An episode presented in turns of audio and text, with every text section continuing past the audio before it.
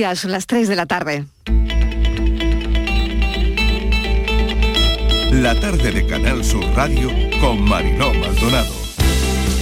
Son datos negativos de subida del paro en enero que eran esperables por la fuerte estacionalidad de nuestro mercado de trabajo y que además bueno, pues es previsible que en el mes de febrero pues continúe con un comportamiento similar afectado por las fluctuaciones de, estos dos sectores, ¿no? de servicios y la agricultura, y que por lo tanto pues no volvamos a registrar descenso del paro hasta la primavera. Lo que pone en evidencia es que la patronal no está apostando realmente porque los grandes beneficios que se están originando en las empresas no están revirtiendo en mejoras de calidad en el empleo y en mejoras salariales para los trabajadores y trabajadoras. Tenemos un grave problema en Andalucía y el problema es el modelo productivo basado en actividades de escaso valor añadido.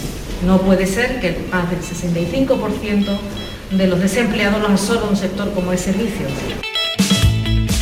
Se está equipando la novena planta donde se atenderá a lesionados eh, medulares altos con compromiso respiratorio, algo que hasta ahora no es que no se pudiera hacer en Sevilla, es que no se podía hacer prácticamente en ningún lugar de Andalucía. Quiero hablar con ella, pues básicamente porque, por ejemplo, ahora tenemos eh, la fase final de la Copa del Rey de Baloncesto en Granada, tenemos aquí a la selección española en Córdoba, ahí viene una Supercopa de fútbol sala, en fin, hay una serie de eventos muy importantes y que sería una lástima, sería una lástima que estuviera limitado ese aforo. Y permite eh, informar al usuario de forma inalámbrica en su teléfono móvil de este nivel eh, de, dióxido de carbono en el interior de la mascarilla. Y en función de si el semáforo en la aplicación le indica verde o rojo, pues eh, ventilar la mascarilla. En exteriores sí, suelo llevar mascarilla, pero cuando veo que no hay nadie, pues me la quito. Yo la uso en exteriores, pero si voy sola, me la bajo. La gente va por el pueblo sin mascarilla. En exteriores no, a no ser que esté rodeada de personas. Sobre el rey Juan Carlos, esta es una misión económica, empresarial, muy importante para nuestro país. Nosotros este semestre vamos a lanzar convocatorias vinculadas con los fondos europeos por valor de 20.000 millones de euros. Y por tanto lo que queremos es apalancar inversión privada. Estamos negociando, como saben, hasta el último minuto y lo vuelvo a decir, la reforma laboral ya está en vigor. Las personas, los grupos políticos que voten en contra le van a tener que explicar a los trabajadores y las trabajadoras de este país por qué el viernes se van a levantar con menos derechos de los que hoy ya tienen. Mañana lo que se vota es si esta norma que ya está en vigor decae y continúa la del Partido Popular.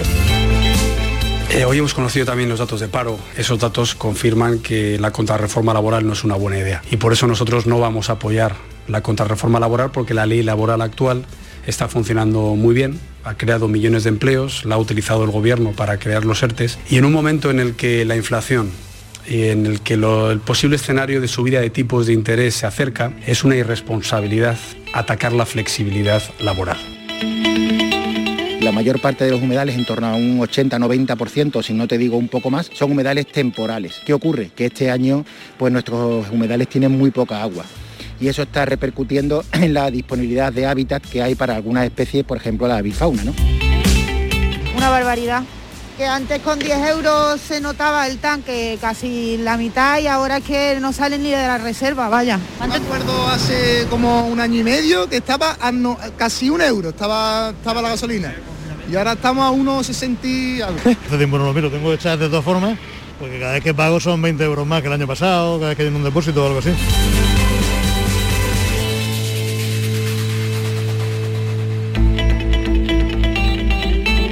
La tarde de Canal Sur Radio con Mariló Maldonado.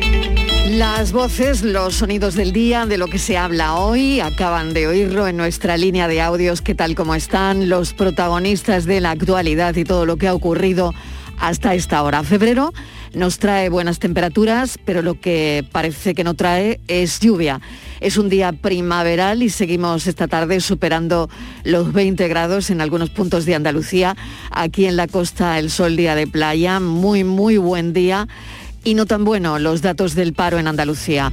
El paro subió, sube un 2,5% respecto a diciembre, 805.000 personas en paro. El sector más afectado es el de los servicios, un mal dato previsible. Mejor dato el de la incidencia que sigue bajando en Andalucía, 910 casos por cada 100.000 El dato que sigue doliendo es el de los 26 fallecidos. En España se han superado ya los 10 millones de contagios desde que empezó la pandemia, llamativo el número de fallecidos, como les contamos cada día. Se reúne hoy el Consejo Interterritorial y el debate son las mascarillas. Por un lado, Andalucía pide que se retiren en la calle. Por otro, la duración de las cuarentenas, que también va a estar sobre la mesa de ese Consejo Interterritorial, y los aforos en el deporte, como ha pedido el consejero Javier Imbroda.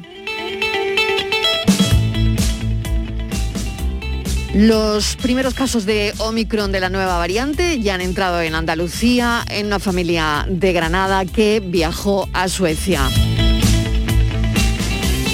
Por otro lado, primera reacción oficial de la conferencia episcopal sobre la actuación de la Fiscalía General del Estado. Explican que las investigaciones son bien recibidas porque todo lo que contribuye a acabar con los abusos, tanto en el seno de la Iglesia como en la sociedad en general, son bien recibidos.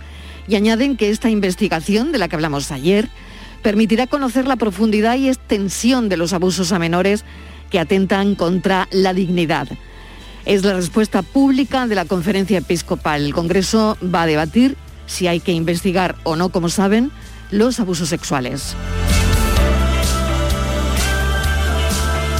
Por otro lado, en Ucrania había bajado algo la intensidad de la tensión, pero no. Lo nuevo de la crisis fronteriza con Ucrania es que dice Putin que si Ucrania entra en la OTAN, no descarta una guerra con la OTAN. Lo dijo ayer. Y hasta ahí llega la tensión, el tono ha vuelto a subir, así que veremos qué ocurre hoy. Se lo venimos contando en Canal Sur Radio durante toda la mañana. Cuatro trabajadores del Hospital Virgen de Valme de Sevilla fueron apuñalados la pasada noche por un paciente que entró en urgencias del centro exigiendo ser atendido. Ahora vamos con esta información y con todos los detalles. Estamos también pendientes de la desaparición de Simón Rodríguez. El Ayuntamiento de Cerro del Andévalo, del Cerro del Andévalo en Huelva, ha hecho un llamamiento a la colaboración ciudadana Simón padece Parkinson y nos ocuparemos en la tarde en tu búsqueda. También vamos a dar las novedades del caso de Esther en Traspinedo, en Valladolid. Ha habido un nuevo vuelco en la investigación. Hay una lista de 10 sospechosos entre investigados, sospechosos, testigos. 21 días sin Esther y se han conocido datos de las cámaras, de los móviles, de las mentiras eh, que se han contado sobre el caso. Bueno, la Guardia Civil ha logrado clonar la tarjeta del teléfono móvil de la joven. Así que todo lo veremos a lo largo del programa, en la tarde en tu búsqueda con Patricia Torres. Del caso Marta del Castillo también hay novedades que nos ocuparemos en el programa sobre el asunto de la telefonía, también lo veremos. Las muertes de migrantes en el estrecho se duplicaron el año pasado, solo cerca de 100 personas perdieron la vida cuando trataban de llegar en patera a nuestro país, a nuestras costas, más del doble que el año anterior. La Asociación Pro Derechos Humanos de Andalucía ha dado hoy todos los detalles. El informe contabiliza las llegadas a Andalucía, 2.000 más que el año anterior. Día Mundial de los Humedales. España es el tercer país del mundo en número de humedales y aquí tenemos Doñana, el mayor de Europa. Hoy deberíamos mirar hacia la importancia de la protección por la gran diversidad que acogen en nuestro ecosistema. Y ya saben que hay un revuelo tremendo con las palabras del entrenador del Rayo Vallecano, Carlos Santiso, que animaba en un audio a hacer como los de la Arandina, futbolistas que fueron condenados por abusar sexualmente de una menor. Es decir, que animaba a una violación grupal, pero con una mayor de edad. Asociaciones reclaman su despido, el entrenador ha pedido perdón y parece que de momento el club lo ha aceptado. Desde ayer una piensa qué opinión tienen de él las chicas a las que entrena, porque tampoco parece que se hayan pronunciado de momento. Creo que ha habido una carta, bueno, ahora lo veremos. Después de varios días hablando de Rafa Nadal y de todo lo bueno del deporte, que no es poco, llega alguien y lo ensombrece. Si Nadal nos anima con esto, ocurre todo lo contrario. A mí me deja los ánimos por los suelos. Bienvenidos a la tarde. La estación de los amores viene y va. Y los deseos no envejecen a pesar de la edad. Si pienso en cómo he malgastado yo mi tiempo, que no volverá, no regresará más. La estación de los amores viene y va y llegará sin avisar, ya verás, te sorprenderá. Tuvimos tantas ocasiones perdiéndolas, no las llores más, no las llores hoy más.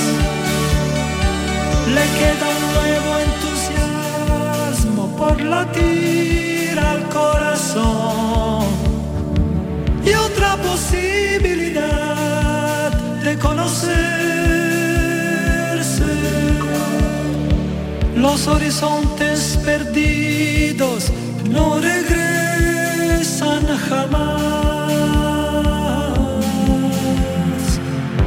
La estación de los amores volverá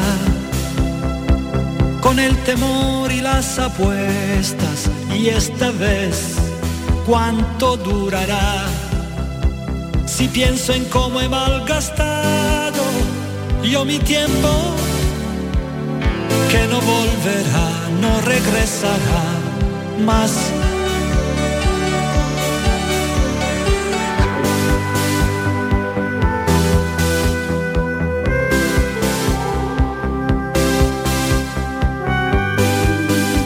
Este momento de música y noticias, la canción de hoy la pone Batiato, ya la están escuchando. Ahora que estamos pendientes de todos los festivales sabidos y por haber, el de San Remo se está celebrando en Italia, que de ahí saldrá quien represente a Italia en el Festival de Eurovisión. Dura una semana. El festival, desde mi punto de vista, ha hecho una cosa preciosa y ha sido un homenaje a Batiato que ganó en el año 1981 el Festival de San Remo. perdidos no regresan jamás. Así que muy buena excusa para recordar al cantante siciliano. La estación de los amores viene y va y los deseos no envejecen a pesar de la edad. Si pienso en cómo he malgastado yo mi tiempo, que no volverá, no regresará más. Y también de Italia nos llega otra noticia. Ha fallecido Mónica Vitti, musa de Antonioni. Bienvenidos a la tarde. La tarde de Canal Sur Radio con Mariló Maldonado. Vamos con toda la actualidad. Cuatro trabajadores del Hospital Virgen de Valme de Sevilla fueron apuñalados la pasada noche por un paciente que entró en urgencia, en la urgencia del centro, exigiendo que lo tenían que atender. Estíbaliz Martínez es la primera historia de hoy. Ya saben los oyentes que a esta hora les contamos algunos asuntos de actualidad de manera más sosegada, desarrollándolos y este es uno de ellos. Desde luego es el asunto de la mañana, mesa de redacción. Hola Marilo, ¿qué tal? Buenas tardes. Sí, ocurrió ayer a las 10 menos cuarto de la noche en el hospital Balme, que está en Sevilla, y el agresor es un paciente de 32 años que a esa hora, bueno, pues entró en la zona de urgencias, se encontraba en consulta para su ingreso involuntario, no quería él ingresar, pero le querían ingresar por su patología médica. Fue entonces cuando amenazó a las personas que allí se encontraba. Durante una discusión, pues sacó una arma blanca con la que apuñaló, parece ser en principio, a un vigilante de seguridad. Entonces otros vigilantes y el, y el celador, eh, bueno, pues intentaban parar la situación y en esa y en ese intento de inmovilizarlo, pues también sufrieron heridas leves, pues ya te digo, cuando intentaban reducirlo, ¿no? El hospital eh, anoche mismo activó el plan de prevención y atención de agresiones de la Consejería de Salud y Familia después de que se notificara esta agresión. El detenido ha sido ya dado de alta Marilo y ha sido ingresado en calabozo. El grupo de investigación de la Comisaría Distrito Sur lleva la investigación y hasta ahora no sabemos si se va a poner a disposición judicial. Perdón. No te preocupes, Reyes Zabala es secretaria general del Sindicato de Enfermería SATSE en Sevilla. Reyes, bienvenida, gracias por atender nuestra llamada. Hola, buenas tardes. Bueno, eh, ¿cómo están? Porque pues, seguramente ahora mismo lo, lo, primero es interesarnos por los heridos, esos trabajadores del Hospital Virgen de Valme de Sevilla, que claro, que menuda noche, ¿no? Sí, según nos, han trasladado los, de los responsables del hospital, ya están todos en su domicilio y bueno, parece ser que de momento evolucionando adecuadamente. ¿Esto es un caso aislado o mm, esto ocurre mm, con frecuencia? Y quiero preguntarles si las agresiones crecen de alguna manera. El problema es un problema que está creciendo y es una lacra ahora mismo en el sistema sanitario. Eh, eh, ahora mismo la, situación de agresiones a profesionales sanitarios, en este caso a trabajadores que trabajan en la sanidad pública, es un tema que como a nosotros como sindicato de enfermería nos preocupa mucho porque está creciendo. Eh, Sevilla ahora mismo, según los datos que tenemos de la propia Consejería de Salud, es la provincia que más agresiones tuvo en el año 2020 Hubo más de 279 agresiones, de las cuales 236 eran verbales y 43 físicas, de las notificadas. Es muy importante que los mm. profesionales las notifiquen porque hay que hacer un análisis por qué ocurre mm. para poder luego tomar las medidas preventivas correspondientes. Este martes que viene, la semana que viene, nos reúnen de nuevo en la mesa asesorial, en, en la mesa de prevención de riesgos laborales y nos darán los datos actualizados del año 2021 pero sí es un problema generalizado en la sanidad pública andaluza, que tanto los sindicatos profesionales como nuestro sindicato de enfermería venimos denunciando, venimos haciendo campañas para informar a la población de que la agresión no es la solución, la condenamos y las deficiencias del sistema sanitario no lo tienen que pagar los profesionales sanitarios, que son sus aliados y los que le están dando la respuesta sanitaria que necesitan. Iba justo a eso, ¿no? Eh, ¿Por qué cree que ocurre, no? ¿Por qué esto hay que hacer un análisis en profundidad, está claro, ¿no? Pero ¿por qué cree que, está ocurriendo? No sé si por la crispación de la gente cuando algunas personas se sientan en la sala de espera y, no sé, y, falta de paciencia y todo acaba en, insultos, en, agresión verbal como poco o, a veces mm, en algo más como hemos visto, aunque probablemente en este, en este caso hay otro, otro trasfondo ¿no? también importante. Sí, bueno, fundamentalmente lo que estamos viendo que crece porque realmente hay una crispación porque la sanidad pública ahora mismo tiene una situación complicada, no está dando las respuestas en los tiempos que tiene que dar las respuestas. La falta de respuesta por parte de la atención primaria hace que las urgencias hospitalarias se incrementen el número de personas que van allí, porque alguien le tiene que atender su problema de salud. Los tiempos de espera se hacen cada vez más largos. Y claro, tampoco ahora mismo el, el tema que tenemos de nuestras urgencias hospitalarias que no están adecuadas estructuralmente para que haya salas de espera grandes, haya salas de espera donde haya tranquilidad, donde no estén saturados los pacientes. Cuando hay una sala de espera que no reúne las condiciones porque la gente pasa horas y horas y se está saturando, esa crispación al final se va contagiando. Y esa crispación al final los usuarios, los ciudadanos lo pagan con los profesionales, que condenamos las agresiones, como decimos, las deficiencias del sistema no las tienen que pagar los, los profesionales sanitarios. Hombre, la agresión nunca, ¿no? Al final, bueno, pues hay que tener paciencia en todo caso, pero desde luego no, no llegar a, ese punto, ¿no? La agresión no es claro. no es la solución. Para nada, ¿no? dejar claro. bien claro. Claro, claro. Bueno, ¿cómo evitar todo esto? ¿Hay alguna solución? Eh, no lo sé, hablaba alguien sobre crear mm, pasillos para determinados pacientes, pero no lo sé si esto eh, lo ven bien o no, eh, no sé. Sí, mira, hay, nosotros como sindicato hacemos muchas propuestas. Lo primero y fundamental, eh, a ver, tenemos que, la sanidad tiene que funcionar y se tienen que tomar medidas reales que se dé asistencia sanitaria real en la sanidad pública a, los ciudadanos. En, los hospitales, ¿qué nos pasan? Ya te hablo del hospital de Valde en concreto, que es donde hemos tenido la primera agresión. Vamos a ver. Eh, en los hospitales están esperando esas reformas de las urgencias, que son los servicios que mantienen 365 días abiertos la atención a los ciudadanos.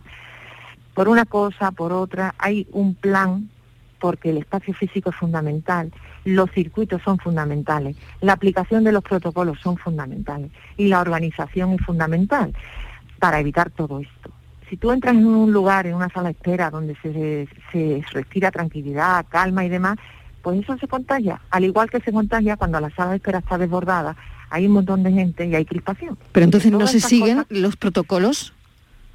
No es que no se sigan los protocolos. No existen. Es que, existen protocolos, pero ahora mismo, ahora mismo, eh, estructuralmente, yo te hablo por ejemplo de la urgencia de Balma o de la urgencia del Hospital Virgen de Rocío, necesitan urgentemente una transformación.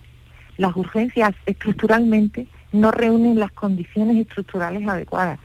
Se saturan las salas de espera. Los circuitos no son los correctos. Hay que separar un paciente que viene por una patología o por otra. En concreto, Valme es un hospital donde solo hay una puerta de urgencia, por ahí entra eh, un Pero con el COVID, con el COVID se hizo, ¿no? O sea, no, te cuento. El circuito que se ha hecho en Valme es un circuito, digamos, precario, ¿vale? Se ha adelantado un puesto de enfermería, que es la que hace el triaje y determina si el paciente viene para la patología respiratoria o para la patología que no es respiratoria. Pero al adelantarse la enfermería, eh, mm, no hay espacio, no hay espacio material para que se ordenen los pacientes. El paciente llega con el familiar. Hay que decirle al familiar que no puede entrar. El familiar tiene que salir ya es el primer roce y la primera frustración porque a lo mejor porque quiere el quedarse no- el familiar dentro, claro, claro, ya, y, ya. No se, y, no, Ujú. y no se entiende que ahora mismo eh, la pandemia hace que tengamos que minimizar el, el número de personas dentro por las distancias de seguridad y por, eh, por evitar contagios, ¿no? Entonces son muchos los factores. Muchísimos los factores, y el exacto. Hospital de Valme, que tiene un plan para arre- arreglar las urgencias, que lleva 10 años esperando que se hagan, no se han hecho. Entonces todo es un poco precario, falta estructura, faltan espacios, faltan profesionales, todo eso condiciona, condiciona. Y, y bueno, la otra parte que sí nos toca a nosotros, y creo que a vosotros como medio público, concienciar a la población que la agresión no es la solución, que no se resuelven las cosas ni gritando ni agrediendo a los profesionales, esa no es la solución. Que hay Mm. deficiencias y que hay que comunicarlas por los mecanismos adecuados, hojas de reclamaciones, lo que corresponda. Pero realmente eh, hay que adecuar las urgencias hospitalarias. El número de urgencias hospitalarias que atiende Valme es altísimo, atiende una población muy grande y esta es la realidad de los centros y del día a día. Y tiene que ser una prioridad, tiene que ser una prioridad. Hemos, hemos solicitado hoy reunión urgente del Comité de Seguridad y Salud para tratar la situación de las urgencias del Valme, aparte de esta agresión que ha habido, todos los problemas que nos han ido trasladando los profesionales, de esta situación continua de crispación en estas salas de espera que hacen un ambiente propicio para que, que se produzcan incidentes no deseados. La violencia no es la, no es la solución, la agresión muchísimo menos porque el equipo, los equipos sanitarios están ahí precisamente para, para ayudarnos. No, Estivaliz, no sé si tienes Sí. alguna otra cuestión. Eh, buenas y tardes. cerramos. Sí, buenas tardes. Eh, ha dado usted datos de Sevilla, del sindicato. Yo quería, si me permite, dárselos eh, de lo que ha sido Andalucía. Han sido 1.042 agresiones a profesionales del SAT, 176 de ellas eran físicas, es decir, hubo agresión física y el resto 866 verbales, pues insultos, amenazas. En el caso de, mm, de esta última agresión, este paciente no fue ni por eh, mm, que no fuera atendido, tampoco por el trato, sino este, este paciente, el problema surgió cuando se le quiso ingresar eh, de manera involuntaria y él no quiso. Ahí fue cuando se empezó esa pelea, esa disputa que acabó pues como ya, ya hemos contado. Efectivamente, efectivamente, pero lo peor era que el paciente sí llevaba un arma blanca en el bolsillo. Claro, Llevaba claro, exacto. en el bolsillo. Porque eso no Claro, se detecta, claro. eh, no hay el- claro, no hay ningún detector de metales cuando no, se entra a no, urgencias en claro, la puerta, no. que igual No, debiera, ¿no? De no. ponerse, por ejemplo. Claro, es que, mira, eh, las agresiones hay que comunicarlas y hay que estudiarlas porque nosotros tenemos algunos centros de salud en donde tenemos que tener un arco de detección de metales. ¿Por qué? Porque se han producido ya varias incidencias sobre que los usuarios van eh, con sus armas blancas y las agresiones con arma blanca han sucedido. Por eso se reúne el Comité de Seguridad y Salud. Hay que adaptar las medidas de seguridad a lo que acontece en los centros hospitalarios. Podemos ver que nosotros como profesionales sanitarios siempre nos sorprende. con la rotación de personas que acuden a unas urgencias de todas clases y de todo tipo, con su problema de salud, que vaya preocupado, el paciente ya va estresado, es decir, que ya hay un condicionante de preocupación extrema, ¿no? Es decir, mm, nosotros vemos, por ejemplo, en organismos oficiales eh, que tú no entras sin pasar por un arco, ¿vale? Te pongo un ejemplo, ¿no? Nosotros no queremos que haya arcos de detención de metales en todos los sitios, pero sí, en este Comité de Seguridad y Salud es lo que tenemos que determinar. Si es necesario, será necesario. Lo que no se puede poner en riesgo la vida de nadie en la asistencia sanitaria diaria a la población. Pues estaremos pendientes de ese Comité de Seguridad y Salud. Reyes Zabala, secretaria general del Sindicato de Enfermería en Sevilla, gracias por habernos atendido. Un saludo. Un saludo, buenas tardes. Gracias a vosotros. 3 y 26. El Rayo Vallecano femenino no gana para disgustos, el equipo a la deriva en lo deportivo y abocado al más absoluto olvido por parte de la propia entidad que se ha encontrado con una nueva polémica. No vamos a hablar de fútbol, pero sí que vamos a hablar de, la polémica y de lo que ha ocurrido. En este caso, la polémica llega por su entrenador, Carlos Santiso Estivaliz. Sí, Marilo, es un asunto muy desagradable, es indignante y es que este entrenador que le acaban de fichar ya estuvo en, eh, el Rayo eh, dos temporadas, creo recordar, y se fue y ahora, y ahora ha vuelto. Bueno, pues es que se han hecho públicos una serie de audios de este técnico eh, al resto, que él hizo una conversación al resto de su equipo en los que animaba, hablamos de unos audios de hace pues cuatro años, del 2018 en los que animaba a su equipo técnico a cometer una eh, violación grupal pues decía como la de Arandina, recordamos, tú lo acabas de decir, que violaron a una niña de 15 años, tres, uno de ellos fue, fue absuelto. Este, este, hombre después ha pedido, ha dicho que ha sido una broma machista imperdonable. Concretamente en estos audios lo que dice, dice este staff es increíble pero nos faltan cosas, nos faltan, sigo diciéndolo, hacer una como los de la Arandina. Eh, mm. Nos falta que cojamos a una, se refiere a una jugadora, pero que sea mayor de edad para no meternos en Harris y cargárnoslas todos juntos. Eso es lo que une a un cuerpo técnico y a un equipo. Mira los de la Arandina, dice que iban directos al ascenso y dice, les dice, buen domingo, chavales. Entonces, ¿qué ocurre? Que él ha pedido perdón, Mariló, y lo que, porque dice que ha sido una broma machista imperdonable, y a mí lo que me parece terrible es que eh, el Rayo, que de momento que sepamos no ha hecho ninguna, no ha mandado ninguna nota respondiendo a todo esto, dice él que ha entendido sus explicaciones y a mí me sorprende muchísimo la reacción del presidente del Rayo, que es Raúl Martín Presa, que además rechaza despedirle. Pero si me dejas un minuto, mm, yo quiero que, para que lo, entiendas, quién es Martín Presa, el presidente del Rayo. Este hombre llegó, es el que manda, el dueño, en el 2011. Y en aquel momento, nada más llegar, ya su intención fue eliminar al equipo femenino. Hay que decir que el Rayo Mariló lo está pasando muy mal Tú decías que Canutas están los últimos, ¿eh? ahora mismo es el equipo eh, colista de, la primera Iberdrola. Bueno, pues este hombre lo primero que quiso fue quitarlo, retirando el presupuesto. Entonces, gracias a la afición, bueno, pues consiguieron revertir la situación y el club sacó unos mm, abonos para obtener ayuda económica y mantener al equipo femenino.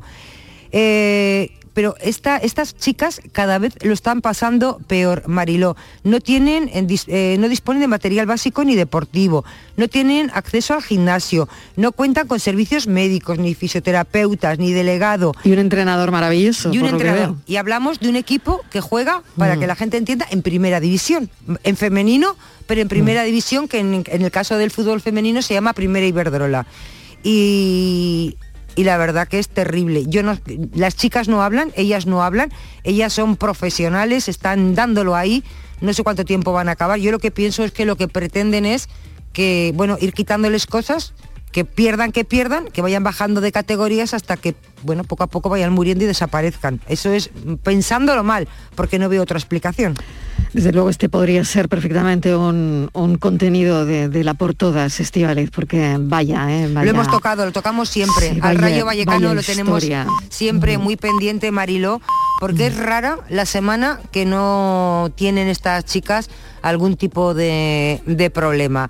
Así, siendo, te hablo de mujeres, de, pre- de- de futbolistas profesionales. No estamos hablando de niñas que les gusta, no, de profesionales que juegan en primera y Igual que las del Barcelona, que se, les, va- que se les da mucha publicidad, que hemos visto el otro día cómo recibía el balón de oro la mejor jugadora. Bueno, pues ellas están en la misma categoría, pero fíjate tú lo que es un equipo y lo que es otro. Y ahora encima les toca este entrenador.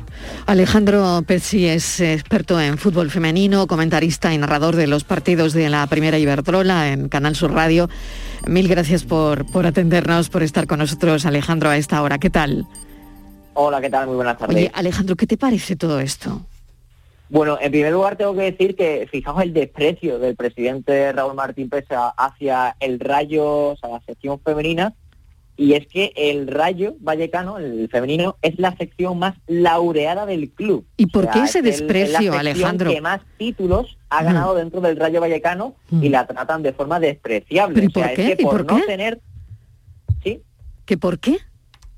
pues es un presidente que desde el principio, como ya ha dicho Estivali, pues quiso cargarse a la sección, lo ha estado intentando año tras año, pero al final el equipo deportivamente respondía, eh, logrando la permanencia en primera división, pero este año se ha puesto todo muy en contra. Primero, con la contratación de, de un técnico, Miguel Ángel Quejigo, que no supo retomar deportivamente al equipo durante la temporada, y ahora con, con la vuelta de, Carlos Santiso, que es cierto que eh, dos años cuando estuvo en el equipo durante esas dos temporadas cumplió el objetivo de salvarse, pero después de todo lo ocurrido, de hacer apología a la violación, aunque sea en un ámbito privado, eh, que vuelva a entrenar al equipo, yo lo veo como una, una medida, la verdad, lamentable para, para un Rayo Vallecano, que, donde se está generando muchísimo ruido alrededor de ese equipo, que va último, que ya tienen bastante con la situación deportiva, para que ahora además tengan que soportar todo esto. Es que, claro, nadie piensa en estas jugadoras, en estas jugadoras, en todo Claro, lo que estado ellas qué pasando. piensan, claro, ellas qué piensan, porque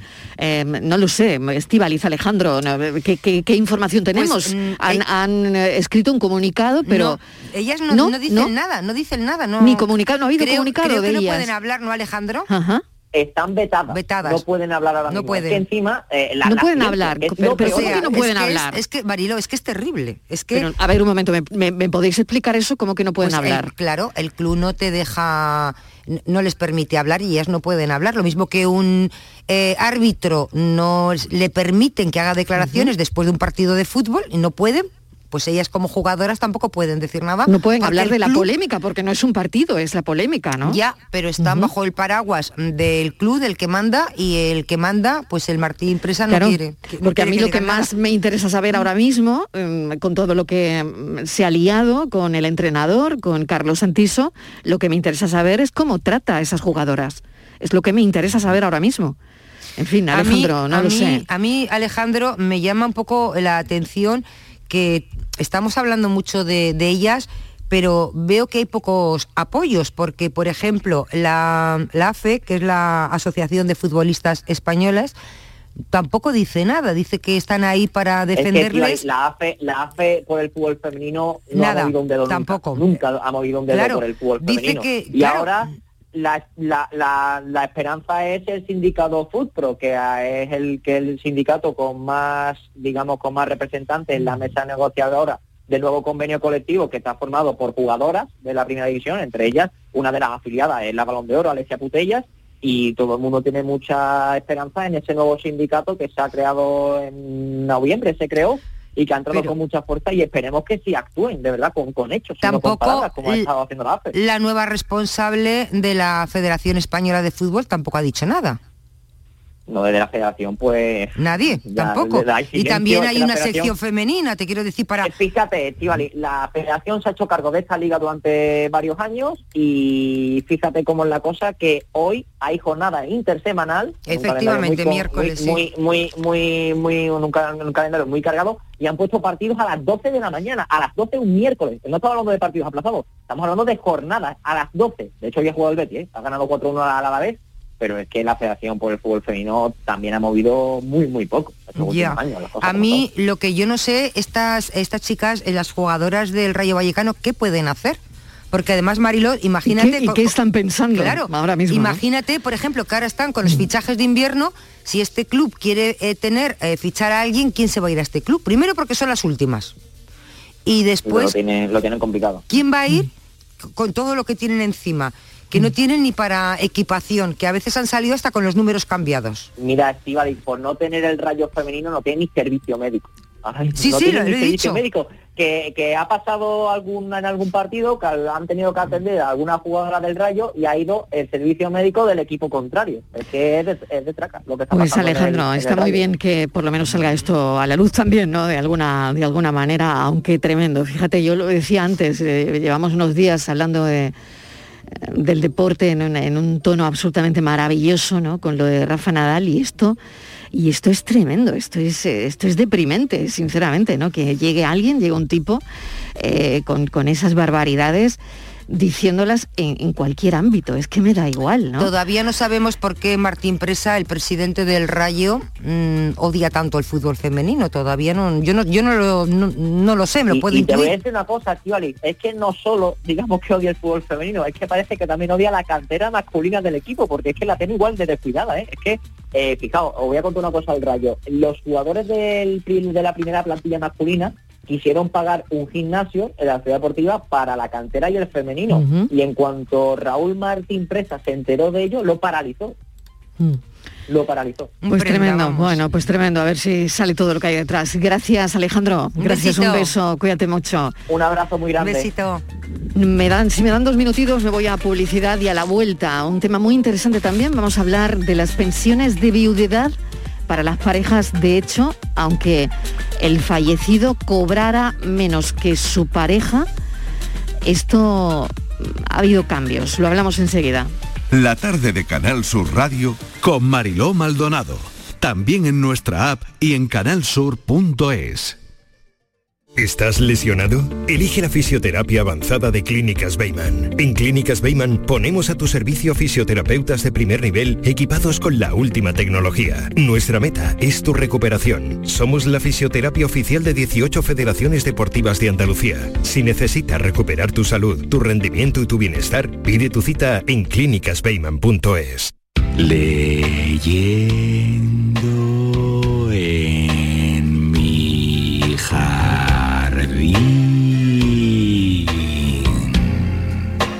Gánalo rápido, disfrútalo lento.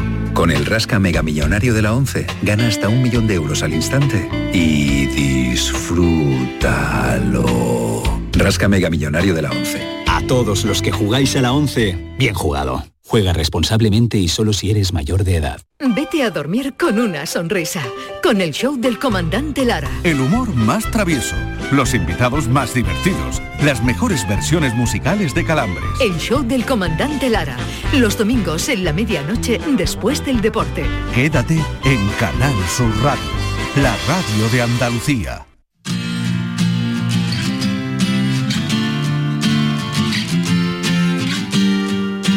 La tarde de Canal Sur Radio con Mariló Maldonado. Pensión de viudedad y seguramente que algunas personas estarán muy atentas a esta información para las parejas de hecho, aunque el fallecido cobrara menos que su pareja. Ese es el titular y vamos a charlar con una de las promotoras de esta, luña, de esta lucha que llevaba cuatro años peleando para pedir algo que es de justicia, ¿no? Poder comprar la pensión de viudedad, aunque cobrase un céntimo más, ¿no? Que su compañero fallecido. Esta situación sabíamos que no se produce en los matrimonios convencionales, con lo que esto generaba un agravio comparativo tremendo, ¿no? Silvia Oñate, gracias por atendernos. Bienvenida, ¿cómo estás? Hola, muy buenas tardes. Muchas gracias a vosotros por atender este tema. Bueno, Silvia es presidenta de la Asociación Vida de Mujeres Viudas y, Madres de Hijas e Hijos Huérfanos. Y lo has conseguido, Silvia. Bueno, sí, lo hemos conseguido socialmente Lo hemos conseguido a través de una ley, a través del, del Poder Legislativo y bueno, con la ayuda siempre de los medios de comunicación que han hecho de altavoz este caso, que habéis sido imprescindibles.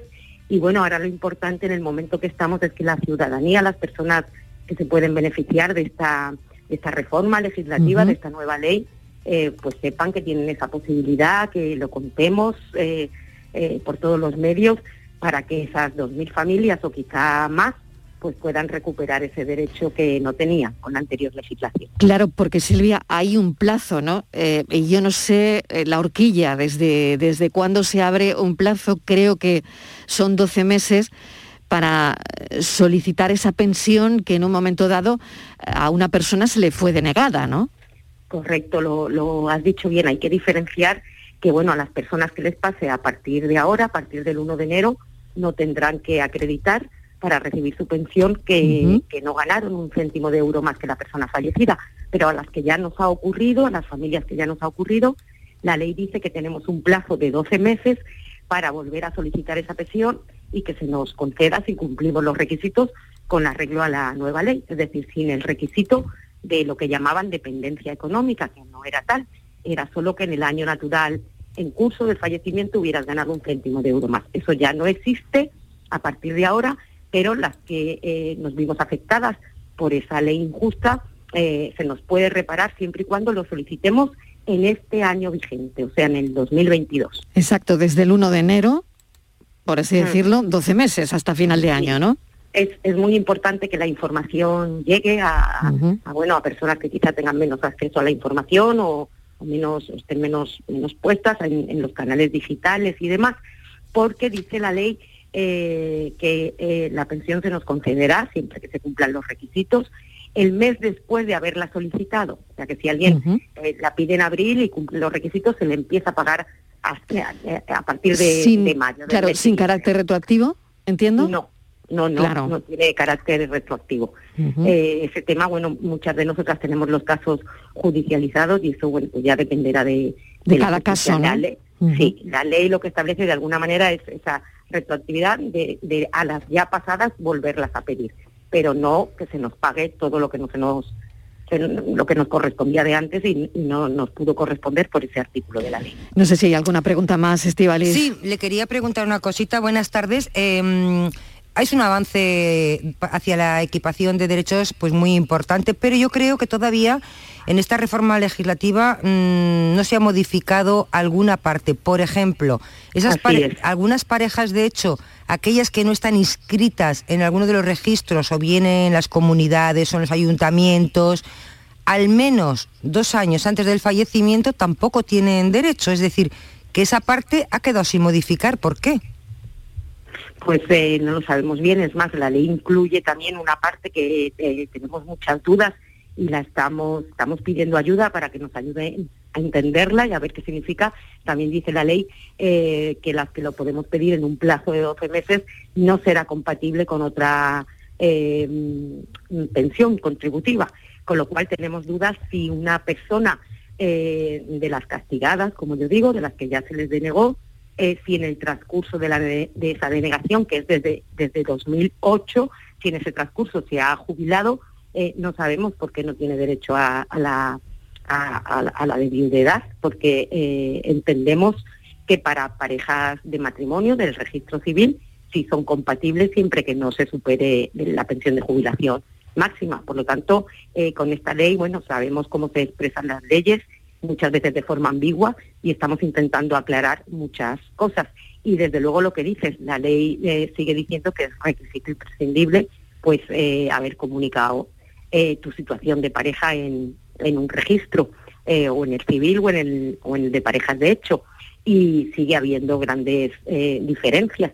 Yo creo que todo eso es cuestión de, de seguir trabajando, de volverlo a explicar, de saber que hay muchas circunstancias, hay eh, familias que son familias que llevan 20 y 30 años de convivencia, que tienen hijos en común, eh, que todo el mundo sabe que son, que son pareja y que sí, que no se registraron en ningún sitio. Y yo creo que es un tema importante analizar, que hay que seguir pensando, dándole vueltas y promoviendo eh, mayores derechos para, para los núcleos familiares, ¿no? independientemente del registro en el que estén o incluso si no han podido registrarse.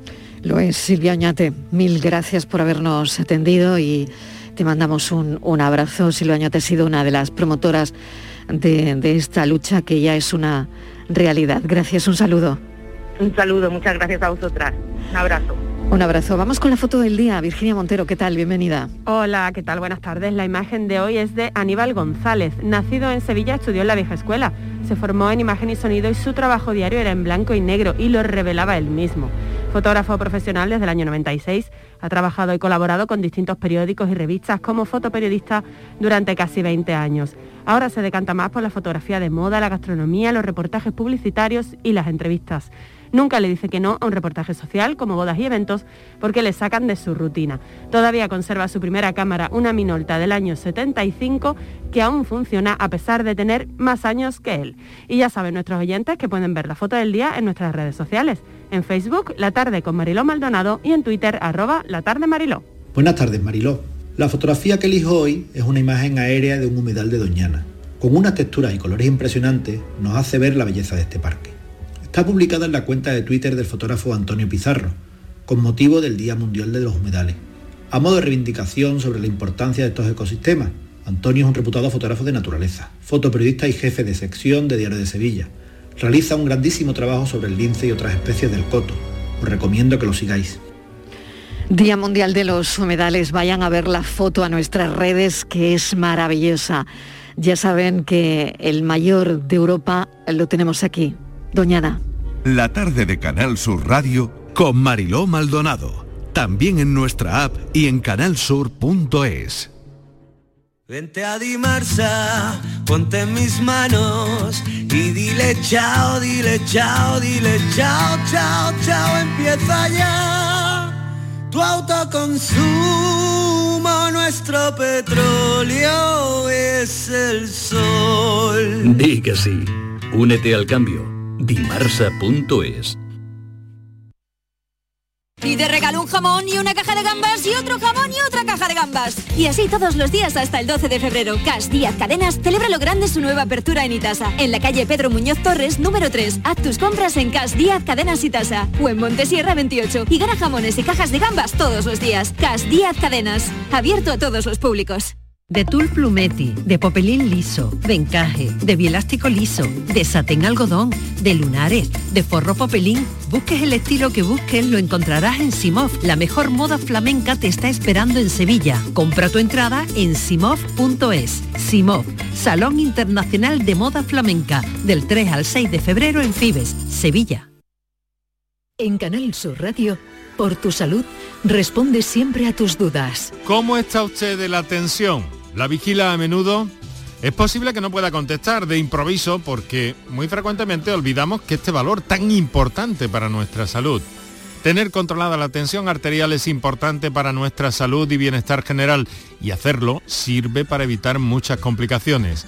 Esta tarde dedicamos el programa a la tensión arterial y a la hipertensión con los mejores especialistas en directo. Envíanos tus consultas desde ya en una nota de voz al 616-135-135. 616-135-135. Por tu salud. De lunes a viernes, desde las 6 de la tarde, con Enrique Jesús Moreno. Súmate a Canal Sur Radio, la radio de Andalucía. La tarde de Canal Sur Radio con Mariló Maldonado. Estos son nuestros teléfonos 95 1039 105 y 95 1039 16. Y hoy con Rafael del Olmo, administrador de fincas de Rod Administraciones, que está ya con nosotros y de y por supuesto Virginia Montero que sigue. Virginia, vamos a poner un montón de cosas sobre la mesa, pero antes saludamos a Rafa. Rafa, ¿qué tal? Bienvenido. Muy buenas tardes. Bueno, vamos con todo, ¿no? A lo que haga falta. Venga. Con todo, con pues, todo. Bueno, pues sí. empezamos, sí, sí, con todo, con todo Venga, y vale, más. de acuerdo. Con todo y más, venga. Pues sí, Marilo, porque queríamos hablar hoy de un asunto que estaba parado debido a la pandemia, pero parece que se reactiva. Nos referimos a las viviendas turísticas. Después de unos meses de cierto parón, bueno, y de Buen parón- tema, ¿eh? Buen tema. Sí, sí, y polémico. Sí, sí. El sector parece que se está empezando a recuperar, como otras áreas del turismo, y vuelven con ello los conflictos en las comunidades de vecinos. Por lo que hemos pensado, Marilo, que no está de más recordar ¿Cómo se gestiona la presencia de estos pisos en un bloque, Rafael? Em, bueno, eh, bueno, se gestiona en principio, es una actividad lícita, es una actividad eh, eh, regulada y por supuesto hay unas normas administrativas en nuestra comunidad autónoma andaluza que exigen que se den de alta esas viviendas turísticas en un registro, en un registro en donde la verdad es que los requisitos que se piden son muy básicos de, ventilación, de iluminación, de menaje, de, superficie, pero bueno, no digamos que no hay una requisitoria especialmente exigente en este sentido. ¿no? Pero sí que es verdad que las comunidades de propietarios pueden prohibir prohibir, y utilizo el término literalmente, prohibir eh, el uso eh, turístico de, de, los inmuebles, de los pisos que la componen, y para ello hay que convocar una junta de propietarios e incluir un punto expreso en el orden del día para el tratamiento de este asunto y se puede prohibir por tres quintas partes de propietarios que a su vez representen tres quintas partes de coeficiente que cualquiera de los pisos que integran ese edificio sean destinados a viviendas turísticas.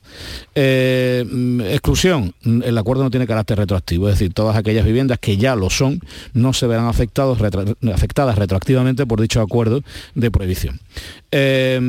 ¿Cómo aplicarlo? Pues para aplicarlo, aunque la ley no lo exige, es muy conveniente elevarlo a público, elevarlo a escritura pública y proceder a la inscripción en el registro de la propiedad para que se modifique el título constitutivo, la división horizontal, y no pueda llegar un tercer adquirente de buena fe y decir que no sabía que en ese edificio las viviendas turísticas estaban prohibidas. El hecho de estar inscrito en el registro de la propiedad eh, permite, posibilita la publicidad de esos acuerdos comunitarios y por lo tanto no va a eh, el nuevo propietario no va a poder decir que desconocía esa limitación. ¿eh?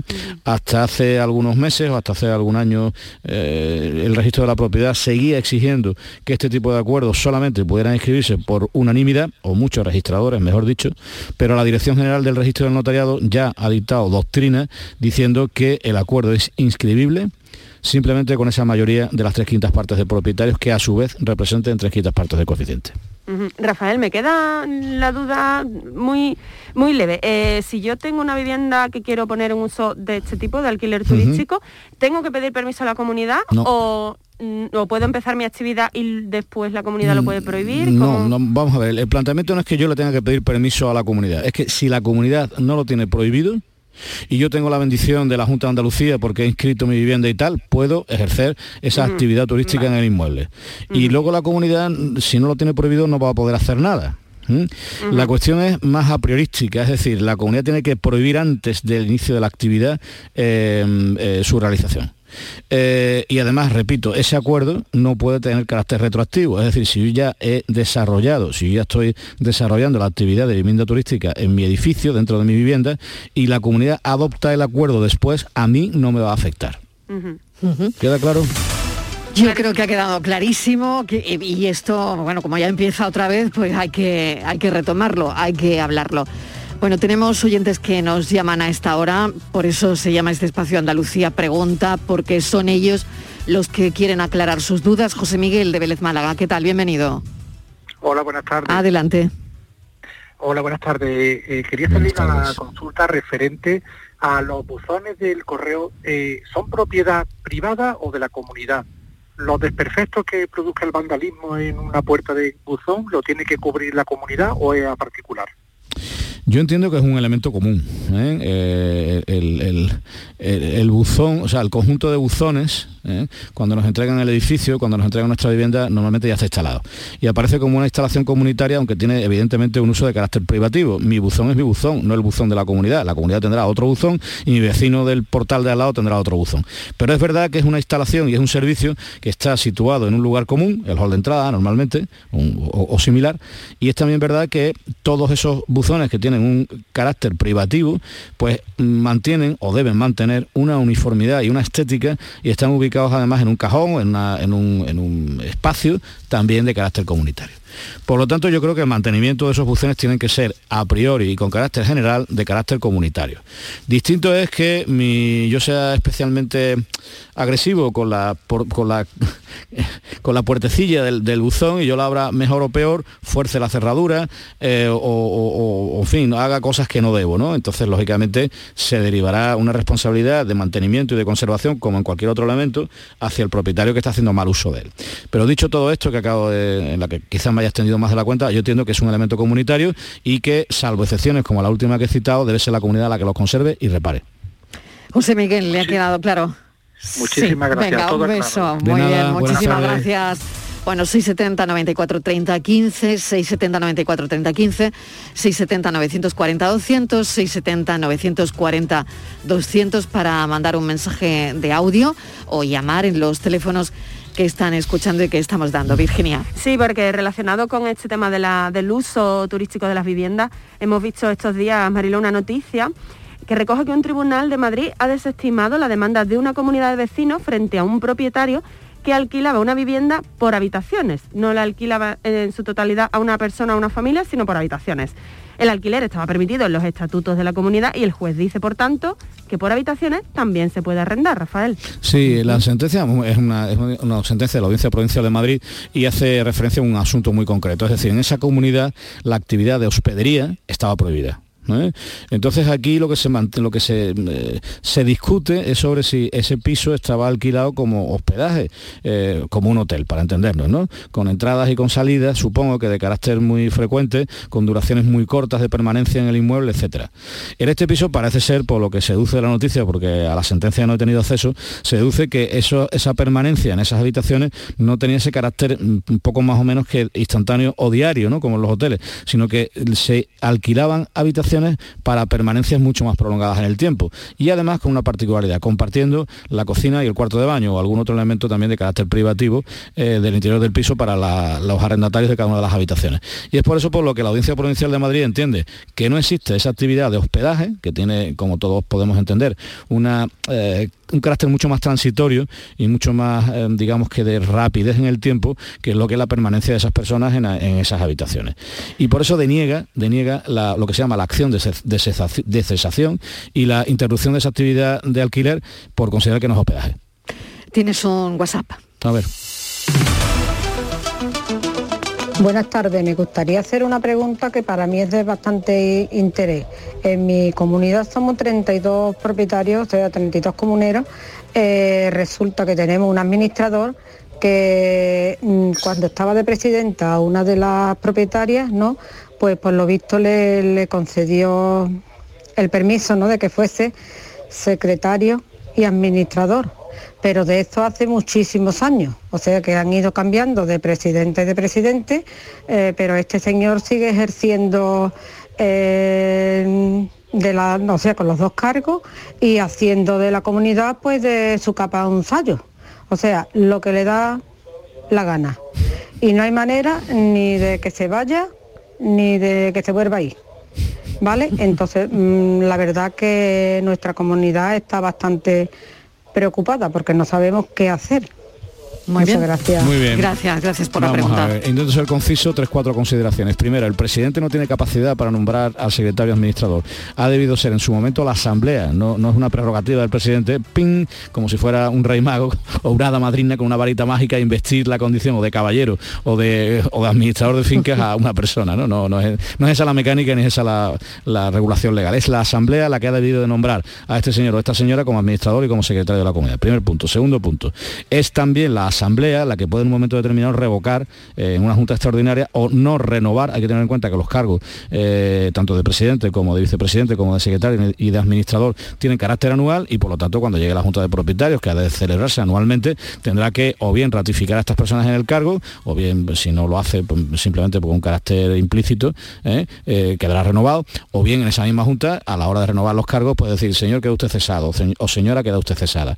Por lo tanto, ni el administrador puede hacer de su capa un sallo, ni mucho menos porque debe de cumplir las instrucciones que le indica el presidente o que emanan de la Asamblea, ni la comunidad está privada de la capacidad de prescindir de este profesional, si es que lo es, eh, sino que puede renovarlo o no renovarlo anualmente.